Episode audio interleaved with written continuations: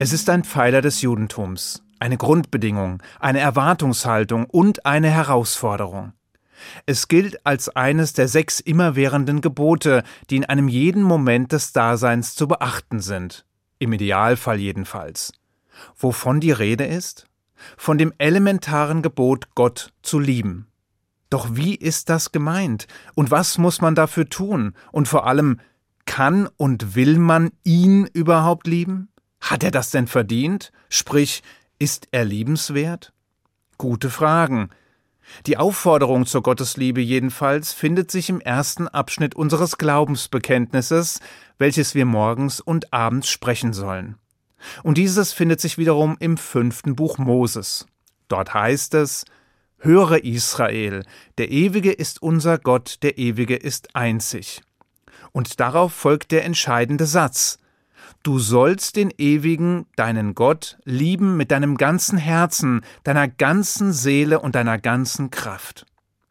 Was aber bedeutet das? Und kann man Gefühle und Empfindungen anordnen? Die Rabbiner im Talmud haben sich zunächst dem Wortlaut selbst angenommen. Und sie haben zur Frage, was es bedeutet, Gott mit seinem Herzen, seiner Seele und seiner ganzen Kraft zu lieben, Folgendes ausgeführt. Ihn mit dem Herzen zu lieben bedeutet zunächst einmal nicht das, was jeder auf den ersten Blick erwarten würde. Denn es geht hier nicht um eine emotionale Herausforderung, sondern um eine intellektuelle. Und obwohl hier von dem Herzen die Rede ist, meint es nicht das, was jeder erwarten würde. Heute wird mit dem Herz der Sitz von Gefühlen, von Emotionen und von Empfindungen beschrieben. Auch wenn im Grunde jeder weiß, dass das Herz zwar ein lebenswichtiges Organ ist, sich die wesentlichen emotionalen Prozesse aber im Gehirn des Menschen abspielen. Zu biblischen Zeiten wiederum galt das Herz als Sitz des Intellekts und des Verstandes, während man die Emotionen etwas tiefer verortete, nämlich in den Nieren. Vielleicht kommt daher das geflügelte Wort Schmetterlinge im Bauch zu haben, wenn man verliebt ist. Von Schmetterlingen im Herzen oder im Gehirn habe ich jedenfalls noch nie etwas gehört. Aber was soll's? Mit dem Herzen zu lieben meinte jedenfalls nicht die emotionale Zuneigung, sondern eine intellektuelle Herausforderung, wobei diese auch unsere guten und schlechten Triebe einschloss, die in die richtige Richtung gelenkt werden sollten. Ihn mit der ganzen Seele zu lieben meinte im Sinne unserer Weisen, sich mit seinem innersten Wesen hinzugeben, sogar im Angesicht des Todes. Als Beispiel diente die Erzählung von Rabbi Akiva, einem der größten Rabbiner aller Zeiten, der von den Römern zu Tode gefoltert wurde. Und der im Moment größter körperlicher Qual, so heißt es, mit dem Höre Israel auf den Lippen starb und seine Seele in diesem Moment dem Ewigen hingab. Ihn mit der ganzen Kraft zu lieben, meinte schließlich den Einsatz des eigenen Vermögens, sprich Finanzielle oder materielle Erwägungen durften die Entscheidung, Gottes Gesetze zu befolgen, nicht behindern.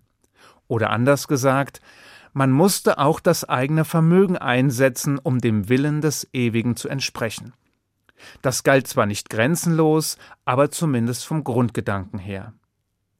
Auch wenn sich die Interpretationen im Lauf der Zeit veränderten und vielschichtiger wurden, gab der Talmud damit erste Antworten auf Fragen, die mit der Zeit immer wieder gestellt wurden.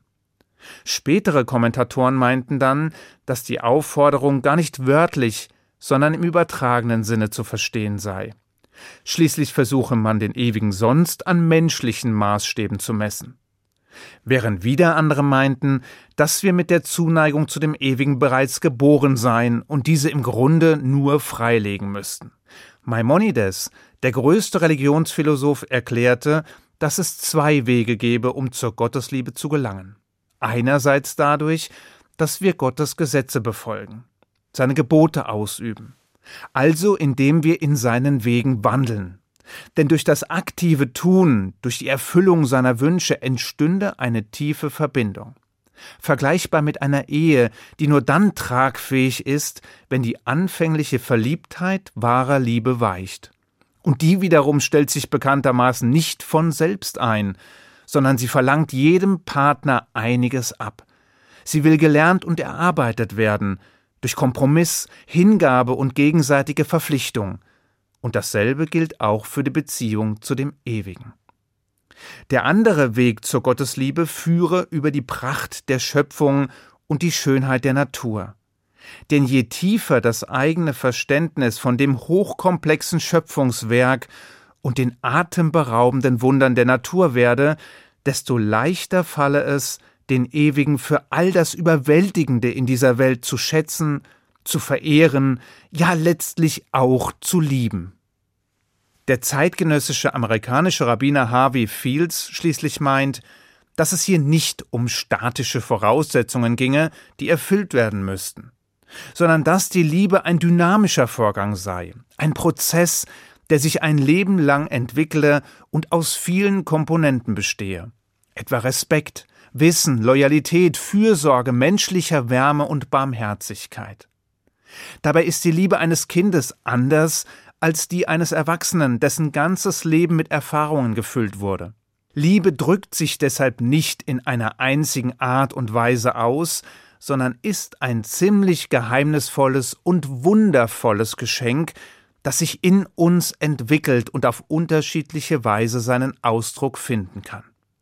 Welchem Ansatz man auch immer folgen mag, ist eine entscheidende Frage allerdings noch nicht beantwortet.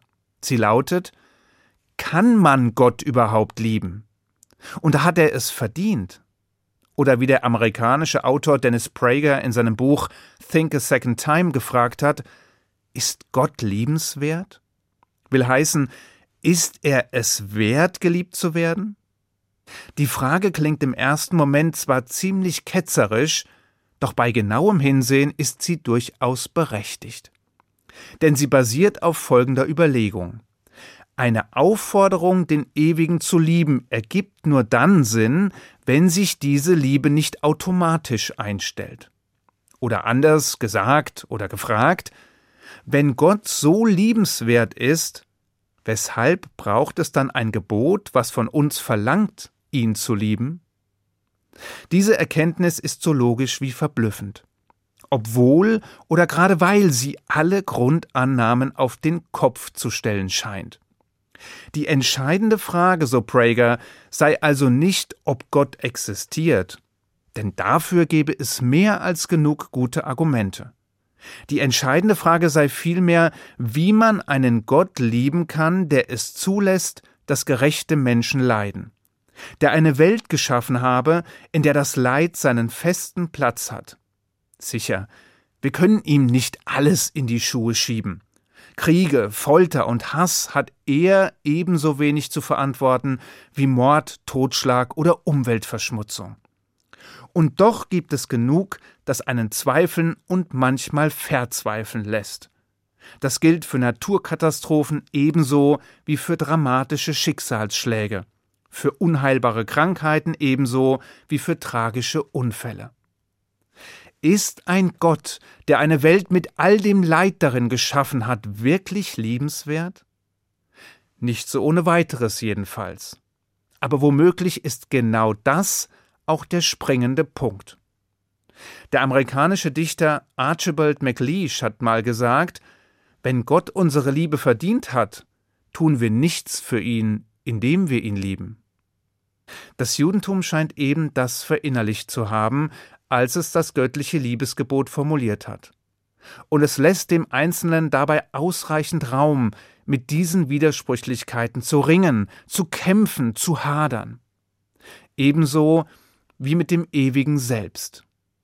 Vor allem ist das genau das, was der biblische Name für das jüdische Volk in der Übersetzung bedeutet. Israel nämlich heißt, der mit Gott kämpft. Vielleicht braucht es ja das eine, um das andere zu erreichen, auch wenn der Weg dahin ziemlich steinig ist.